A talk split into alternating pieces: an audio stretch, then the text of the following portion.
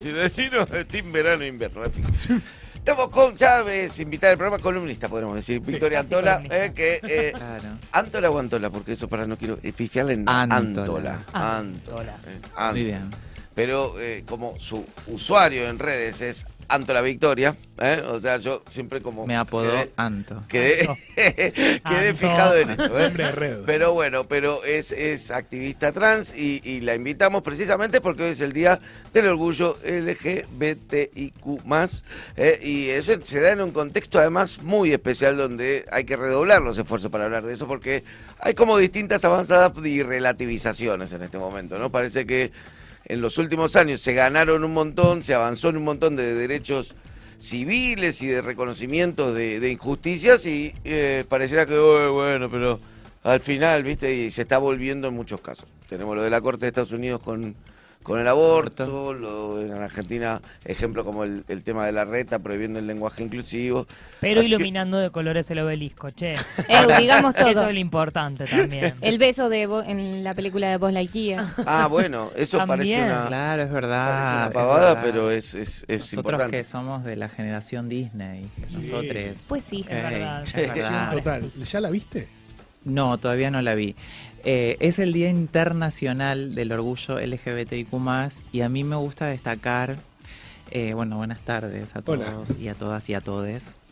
Eh, me gusta destacar que, eh, aunque ese día reconoce como fecha histórica eh, los acontecimientos en Nueva York, eh, la revuelta de Stonewall, en Argentina, ya en el año 1967, teníamos el grupo Nuestro Mundo, eh, que iba a ser el paso anterior al Frente de Liberación Homosexual ya para la década del 70. O sea que ya tenemos una historia de lucha, el movimiento LGTB aquí en Latinoamérica, que bueno, no se toma como la fecha internacional, bueno, se toma la de Estados Unidos, pero ya eh, somos pioneros también en eso, Claro. no solamente en, como decía Fede, en materia de reconocimiento de derechos. ¿Cómo lo, cómo lo vivís vos a esta a este momento, no? Que en- eh, incluso personal, ¿no? De, de forma personal, digamos, esto de por ahí, de haber logrado difundir, explicar, eh, avanzar sobre eh, conquistas y, de que de golpe pareciera que, bueno, se puede, no, no, no, no para dramatizar, pero sí para estar aten- atentes en general, ¿no? Claro. Sí, sí, sí. Yo creo que mm, nosotras, las personas trans, voy, voy a hablar particularmente del grupo travesti trans, eh, nunca hemos bajado la guardia al respecto porque siempre hemos estado muy pendientes de eh, no solo la sanción de las leyes, sino de su aplicación Claro. correcta. Claro. Doy un ejemplo. Eh, cuando se sanciona la ley de identidad de género, que otorga a las compañeras la, la posibilidad de obtener un DNI, algo único en el mundo, eh, muy poquitos países nos han imitado. Eh, en Europa, por ejemplo, vos tenés que demostrar de alguna manera o hormonizarte hacia lo binario, varón o mujer, Claro. para obtener un DNI y aún así tu- en tu identidad va, va a decir tu sexo, entre comillas, biológico, pero este es el único país donde no se patologiza la identidad. Desde 1990 se despatologiza en la, en la OMS la homosexualidad como enfermedad, ya el término homosexual remite al- a un término médico y la identidad trans recién en 2018 sale de la lista. O sea, nada, nuestra ley es anterior a esa despatologización y despatologiza, pero nosotras siempre estamos al pie del cañón porque fíjate que el artículo 11 de esa, yo es algo que lo viví muy de cerca porque fue cuando vine a vivir a Buenos Aires, ya hace siete años, eh, el artículo 11 se reglamenta por el, el trabajo enorme que hicieron las compañeras Diana Zacayán, Luana Berkis, Marles Guayar, donde realmente se empieza a aplicar el reconocimiento a la salud de ese artículo 11 de la ley de identidad de género, en donde las obras sociales deben Claro. cubrir las hormonas y que hasta hoy sigue siendo una lucha para algunas chicas, eh, lo contó Flor de la B un día al aire, Mm. Eh, que, una, una prepaga, una, una prepaga carísima. eh, eh, eh, buena, digamos, eh, que le costaba que le cubrieran las hormonas. O sea que nosotras nunca hemos perdido ese timing de estar a- al, al pie del cañón porque, porque no nos creemos del todo todavía le- que está desarmada la heteronorma. Sí es- estamos muy satisfechas y muy contentas porque esa cristalización en leyes es un producto de nuestra lucha y de nuestro día a día. Pero mm, esto no quiere decir que no nos dé temor estas, estas, estas derechas sobrevolándonos o, esto, o esos comentarios, bueno, prácticamente nazis, eh, sino que eh, estamos un poco, lamentablemente, estamos un poco acostumbradas por las décadas de las que venimos, de los 90, bueno, de los 80, eh, siempre las compañeras mayores y las que son so- sobrevivientes y que son muy pocas, eh, ellas cuentan que la represión era muy dura durante la dictadura, pero mucho más sobre los primeros años de la democracia Claro. con la represión policial. Entonces, eh, eso queda en nuestra, en nuestra ADN, en nuestra memoria, en nuestro cuerpo. Eh, yo soy hija de la democracia, pero e- ese relato no se ha perdido.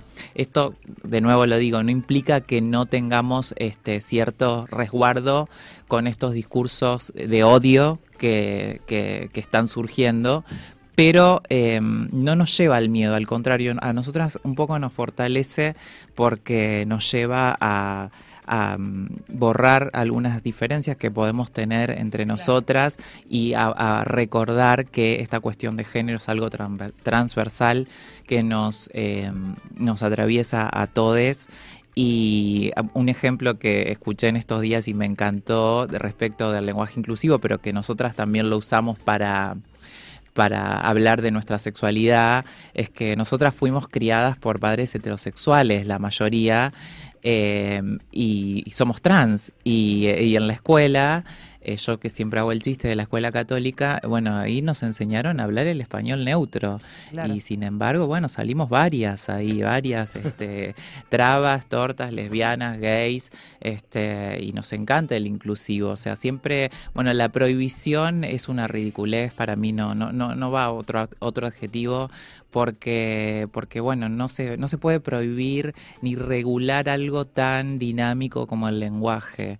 Yo siento que vengo a dar como una clase de lingüística, porque la otra vez lo nombré a No, no, ahora claro. vengo a hablar de la- del dinamismo del lenguaje, pero, pero es algo real. El lenguaje y la cultura están muy asociados y por eso yo particularmente soy traductora de inglés, por eso todavía el Google Translator ni ninguna máquina ha podido vencernos. Ahí es, Claro. es, es un lugar donde le estaría costando a la tecnología llegar, porque cuando uno traduce de un idioma a otro, se traduce además la cultura. Entonces, en este caso, el lenguaje inclusivo, por más que, que se prohíba eh, la enseñanza o, eh, o- o se escrache algún docente porque lo use, realmente es una ridiculez, porque en realidad lo que se está haciendo es borrar de la representación, como durante tantos siglos estuvieron y estuvimos borradas las mujeres y las identidades feminizadas. eh, como Remedios del Valle, como Juana Zurduy, como Eva Perón, como Alfonsina Storni, como durante muchos años hemos estado borrados de la, borradas de la historiografía eh, oficial, esta cuestión de, de- de encriptar el lenguaje eh, en, en el español neutro no tiene ningún sentido. A nosotras creo que nos fortalece porque nos, nos, eh, nos aclara una vez más cuál es nuestro objetivo en común y qué es lo que tenemos que defender y, y bueno, y siempre vamos por más, por más reconocimientos de derechos. Ese es un país eh, donde la ampliación de derechos la, la hemos visto concretamente. No, no estoy hablando de los últimos 10 años, sino de los últimos, de, de todo el siglo XX, o sea, donde Claro. hemos visto la evolución eh, en, el reconocimiento de derechos concretos, como, no sé, la universidad gratuita, etcétera, etcétera, y que han tenido impacto en la región, o sea, y que, y que han nacido realmente en el Río de la Plata eh, por la diversidad cultural que tenemos, por la densidad poblacional, por lo que fuere. eh, y yo creo que, que, bueno, que somos ejemplo en el mundo y siempre como, como, como empleada de una institución bancaria, no hablo en nombre del Banco Central, pero sí como cono- conociendo de ese tema, eh, además de ser una cuestión de derechos humanos, económicamente, por ejemplo, vos hoy nombrabas el caso de Estados Unidos con el retroceso del aborto, pero em, económicamente las empresas hoy apoyan la diversidad no porque se volvieron de golpe eh, pro derechos humanos, sino porque eh, la diversidad es rentable. Ya hay estudios del Banco Mundial que dicen que es eh, eh, la exclusión es más costosa que la inclusión. Y para dar un ejemplo, eh, en Estados Unidos, no sé si puedo decir marcas si no pongan el Sí, pip, sí, decir eh, la- la tarjeta de crédito Mastercard se le ocurrió, aunque ellos no tienen ley de género, hay que operarse, hay que hacer un montón de cosas para, para que te cambien el DNI vía judicial. Eh, la tarjeta Mastercard decidió, al ver todas las identidades que se manifiestan en la vida eh, cotidiana, eh, otor- otorgarle a, las, a los usuarios y usuarias y usuarias la posibilidad de cambiar su nombre en el plástico. Vieron que en Estados Unidos se usa muy poco el, el papel moneda, el circulante como lo usamos nosotros, se usa más el plástico. Y eso que hizo Mastercard tuvo tanto éxito comercial que lo copió Visa y después lo copió American Express y seguramente otras más. Así que además de ser una cuestión de derechos humanos, esto tiene que ver, así como en su momento se creó el modelo binario con el modelo de, industri- de industrialización, se, está, se está yendo desde, desde lo económico también hacia ese modelo de inclusión y de creatividad y de diversidad. O sea que es una medida totalmente partidaria, sin ningún sentido, eh, ya la califiqué de ridícula y, y bueno, y a nosotras nos da fuerzas para, para, bueno, para no perder el, el norte y nuestro objetivo, o para no perder el sur, me sur. gusta decir, porque doy vuelta el mapa. Sí, eh, es como, es raro, pero dieron como mucha más ganas de hablar inclusivo después de Claro. eso. Funciona, funciona medio al revés. En general hay una queja porque mucha gente, que, que no sé por ahí si, por, si es justamente a vos a que, que te lo tengo que preguntar, pero mucha gente lo sintió o lo siente al inclusivo como una imposición, ¿no? Como, como que vino alguien y le dijo ahora hay que hablar así y se Pero el sintió invadido. ¿eh? Es un poco una imposición, otro poco una adaptación personal, como que está todo el tiempo en movimiento, así que le Sí, la gente, cuando yo creo que ¿viste? lo sienten como una imposición porque, eh, porque sienten eh, que tienen que comportarse de determinada manera frente a una persona con una identidad Claro. diferente de la heteronorma y porque eso implica renunciar a los privilegios. Ahí yo creo Claro. que la, la raíz de, de- de- de la queja, digamos, del lenguaje inclusivo, por más que vos expliques, yo lo he explicado mil veces, no es obligatorio. Yo personalmente no voy a decir la edad al aire, pero también tengo, además estudié eh, lengua en lengua inglesa y lengua española para mi carrera. eh, eh, me cuesta a veces en determinados eh, adje- adje- adjetivos, sustantivos usar el inclusivo, pero, eh, pero hago el esfuerzo consciente porque, porque sé que es necesario para concientizar de otras existencias. Pero yo creo que lo que molesta en realidad es eh, tener que bajarse de ese privilegio y entender que hay otras identidades. Es una cuestión para mí eh, netamente educativa, por eso me parece tan desafortunada la medida en el ámbito de la educación. Claro. Totalmente. Mm. Siendo además que las nuevas generaciones, por lo menos bastante ya como que lo, lo están adoptando y, y como que lo usan naturalmente. A diferencia quizás de nosotros que Sí, nos cuesta un poco más, eh, porque, no sé, hay quizás otro contraste de también cuando nosotros fuimos educados, eh, pero yo las nuevas generaciones, no sé, pienso en, por Sí, lo menos en el- círculo de mi familia, ponele, eh, mis primas más chicas, es, es, es algo Naturalmente, natural. Sí, sí, pero además, que- qué sé yo, yo de nuevo como comparando idiomas hablo sobre lo que sé, como es más difícil aprender eh, el, el modo indicativo, el subjuntivo, el, sí, tal el- cual. eh, no Sí. sé, El pretérito entiende, eh, las, todas las conjugaciones en español, que es una lengua Totalmente. maravillosa. Y en estos días que yo he estado pensando mucho en este tema, no para decirlo en esta nota, pero justo se da la oportunidad, yo pensaba en, eh, como pienso en la RAE, en estas cuestiones, que además la RAE se manifestó eh, de manera casi a favor. Sí, eh, llamó mucho la atención Pe- eso, de hecho. Sí, pero pe- ¿sabes qué pensaba que eh, pensaba mucho en Cervantes. Y cuando uno lee el Quijote, uno eh, un hallazgo de Cervantes es como poder también eh, tomar esa ese discurso eh, de distintos actores y, eh, y hay palabras incluso que están escritas como se hablaba o Sí. como se pronunciaba en esa época. Eh, y es, bueno, e- e- es el, el- el- el siglo de oro español. Claro. Entonces, eh, y, y justamente el éxito de Cervantes tiene que ver con que es la gran novela moderna en la que están inspiradas todas las novelas. No hay nada Sí. que no esté en el Quijote, inclusive Frankenstein. Mm. Este, así que eh, Para ver lo que piensa Vicky de Frankenstein, vean la entrevista que le hicimos antes. Sí, Correcto. No, y lean el libro. Claro, ella pasaba como una, sub- una nota al pie de Su su... propia de- línea. lean Frankenstein si quieren saber más. Eso. Para saber más, lean Frankenstein. Eh, pero no, tiene, pónganse a pensar en eso, eh, el, el- el lenguaje de- del siglo español de oro Mm. eh, justamente recoge todas esas experiencias eh, y puntualmente Cervantes que se dedicaba a hacer teatro callejero, no Claro. escribía la lengua que hablaba eh, Isabel la Católica, no sé. Claro. Este, así que me parece que también ahí podemos este, inferir cierta ignorancia por parte de algunos funcionarios de no indagar sobre la cuestión y de repetir un discurso. Sí, también, ¿no? Eh, Bueno, un- demagogia, y- y- ¿no? y un Sí. uso, y un uso Claro, un uso demagógico y, y además una reconciliación con los sectores, ¿viste? Como lo van corriendo por derecha la Claro. reta, ¿no? Entonces él tiene que demostrar que tiene, que tiene el temperamento de los demás a la derecha de su coalición, no vaya a ser que pierda votos por ahí, digamos. Hay una, un objetivo muy directo. De todos modos, y me parece que hay una... ¿Vos notás, sin decir tu edad?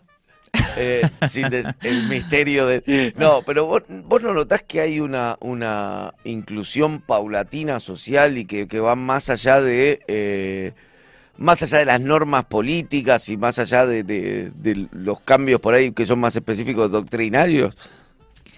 Voy a, hacer- voy a hacer como un juego de, para que, aunque sea el público que haga, las, que haga cuentas. Ok. Yo nací en el año de la Guerra de las Malvinas. Así que bueno, sumen. Ah, estás con esa Eh, crisis. claro, estoy con esa crisis. Eh, Ajá. pero eh, hay dos respuestas posibles para eso. Yo creo que una realidad es la realidad de la ciudad de Buenos Aires, que por la demografía uno tiene esa posibilidad de desaparecer eh, por unas horas, ya sea metiéndote verdad, en el claro. subte, pero en las provincias sigue siendo muy duro. Mm. Eh, y lo digo porque, bueno, hoy, eh, como saben, estuve en, en, en 25 de mayo, que tiene muchísimos menos habitantes, como la ciudad de Paraná, donde yo nací, eh, y, y donde hay una, bueno, hay un poco más de tiempo para mirar al otro.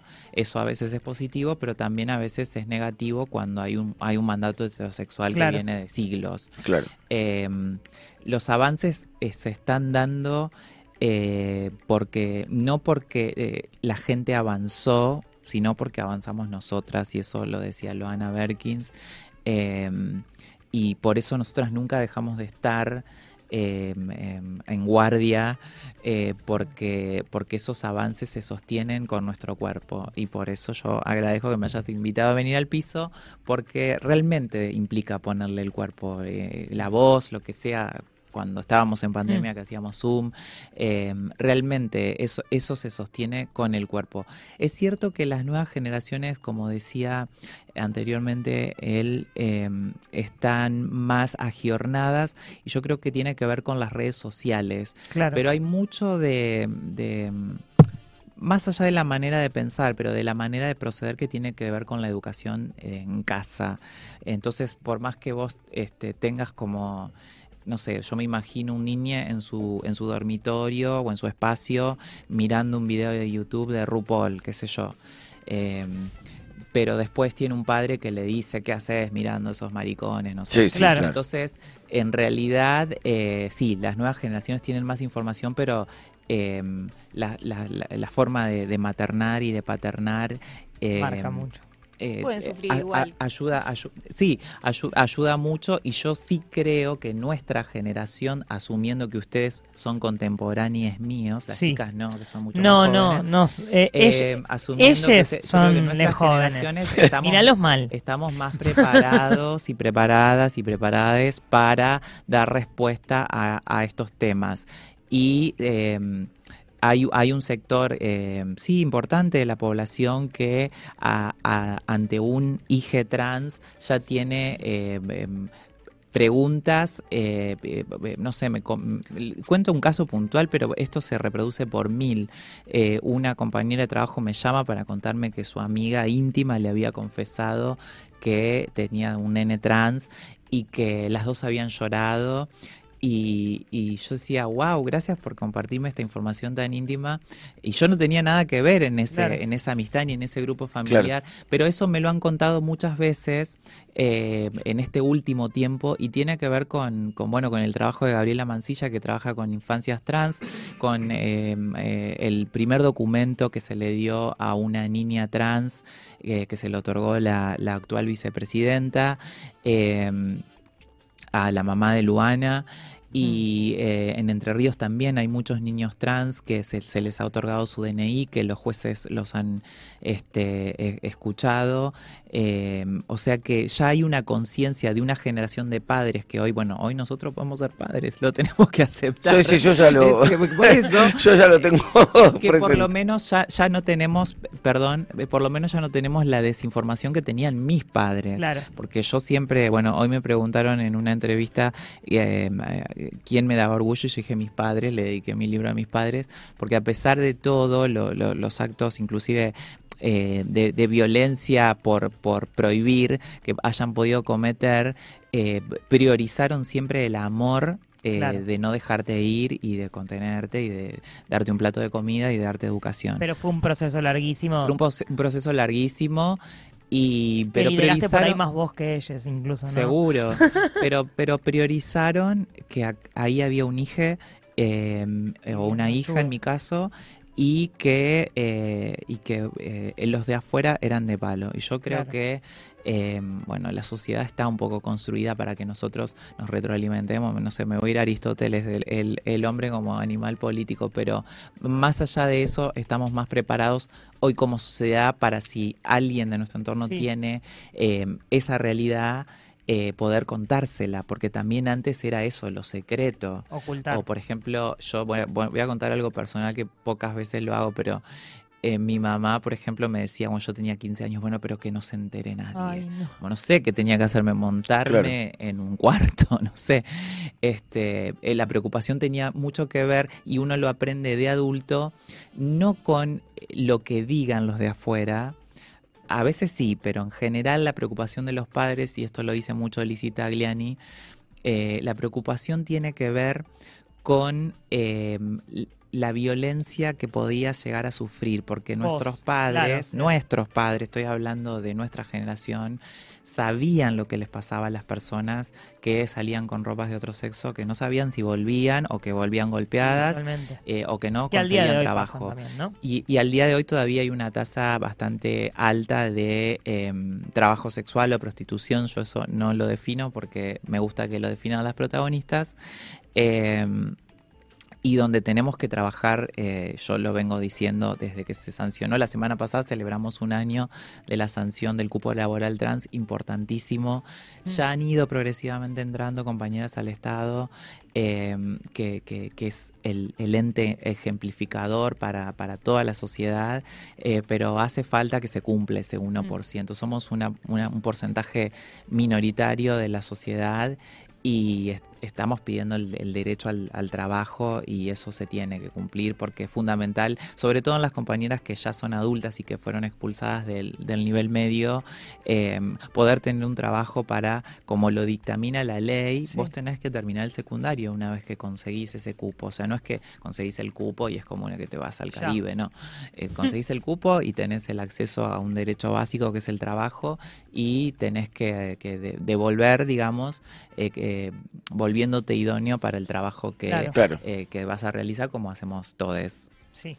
Bueno, Victoria, muchas gracias, la verdad. eh. No, ese, siempre nos quedamos así horas charlando, pues miraba la hora y decía, bueno, ya tendremos que ir redondeando, pero nos quedamos siempre así. Gracias a ustedes. Es muy importante que este tipo de temas se hablen en primera persona.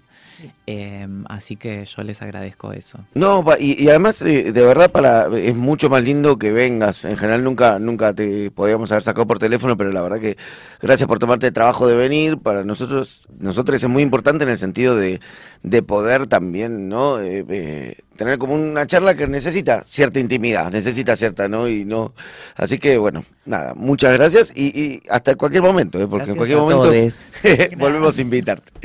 Bueno, vamos a un tema. No quiero que nos sobre nada.